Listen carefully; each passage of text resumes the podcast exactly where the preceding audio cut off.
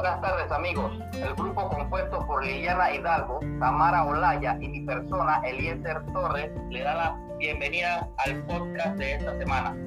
Te invitamos a prestar mucha atención a la entrevista del día. Ella es Agnes Concha Boyachi.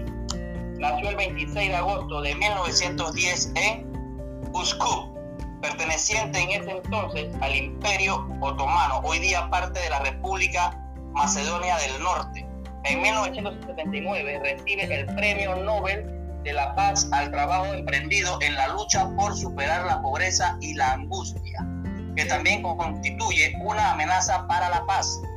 Sí, señores, nuestra entrevistada es la Madre Teresa de Calcuta, fundadora de las Misioneras de la Caridad, dedicadas en todo el mundo al cuidado de los más pobres.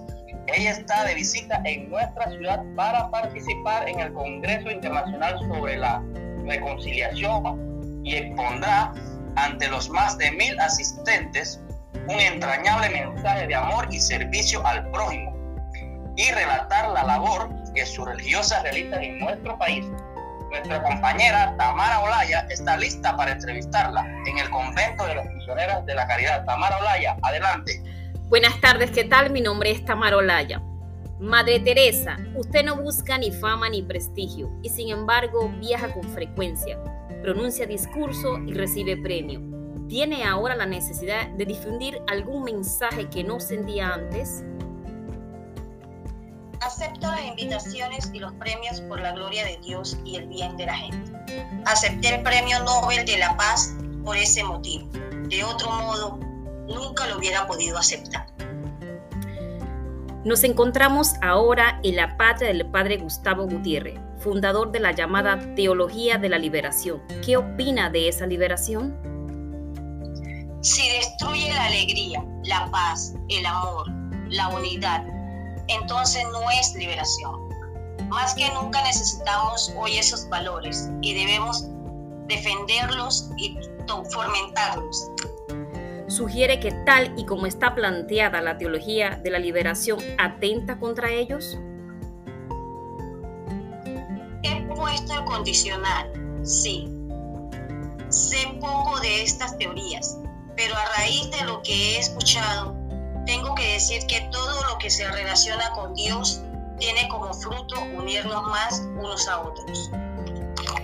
Piensa entonces que basta el amor y el servicio al prójimo para solucionar todos sus problemas sin cambiar las estructuras injustas? Hemos de hacer solo lo que seamos capaces de hacer. Nosotros intentamos arreglar los males del mundo, dando a los pobres, a los enfermos, a los despreciados, a los miserables de los miserables, todo el cariño y el afecto que somos capaces de ofrecer. Todos, desde su condición en el mundo, pueden también contribuir a la tarea de cambiarlo y purificarlo, buscando la unidad, el servicio, la reconciliación, el amor. Es necesario un amor tierno hacia el prójimo que solo puede venir de la oración, porque ella nos concede un corazón limpio. ¿Qué significa para usted el sufrimiento? Sufrir es participar en la pasión de Jesucristo. Sí. Yo siempre digo a los enfermos que su dolor es un regalo del cielo y que tienen que hacer uso de ese bien. Muchas veces no podemos hacer más que eso, pedirles que ofrezcan su sufrimiento por la paz entre los hombres. Madre, ¿qué opina acerca del aborto? El aborto es un asesinato. Todo lo que destruye una vida humana es contrario al amor, a los planes de Dios respecto a cada una de sus criaturas y a la concordia entre los hombres. Muchos la llaman la madre de los pobres y ven en usted una luz de esperanza para sus dolores físicos o morales. Desean solo tocarla e incluso imploran su bendición. Madre, ¿qué opina de la ordenación sacerdotal de las mujeres y de la corriente feminista que ha brotado en algunos sacerdotes de la Iglesia Católica? Nadie pudo haber sido mejor sacerdote que María la madre de nuestro Señor Jesucristo. Y sin embargo, quiso permanecer como la esclava del Señor.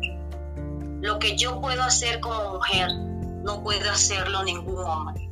Y por eso es tan importante para mí aspirar a ser una mujer perfecta, de acuerdo con los planes que Dios me reserva cuando me creó.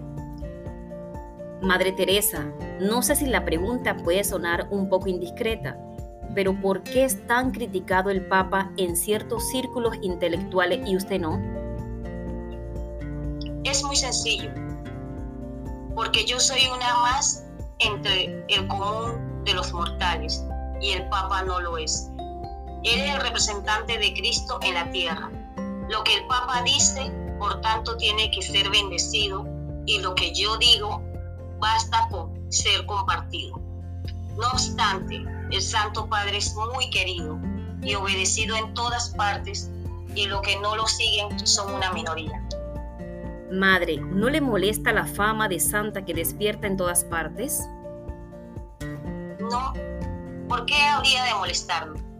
Para mí es un deber luchar por la santidad, como para todos los cristianos, porque a todos nos ha dicho Dios, ser perfecto como vuestro Padre Celestial es perfecto.